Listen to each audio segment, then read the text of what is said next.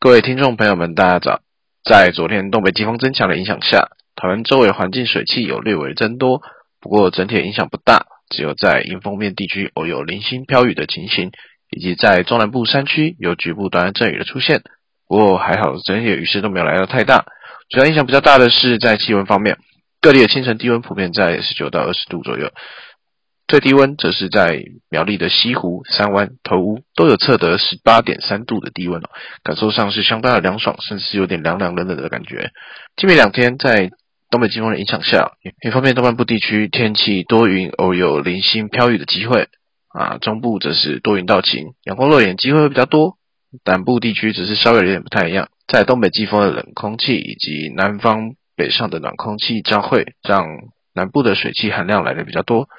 天气是多云到阴，偶有局部短暂雨的机会。提醒可能会下雨地区的朋友们，出门记得携带打伞，以免淋湿着凉了。并且中北部地区早晚气温会较凉，需要留意一下日夜温差变化明显的情形。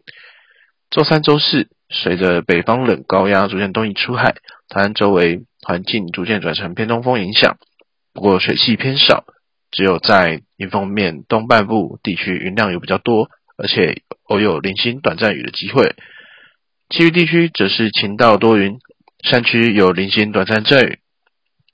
气温方面会略微回升个一到两度左右，不过局部地区仍是可能有十九到二十度低温出现的机会，还是要多留意一下日夜温差变化明显的情形。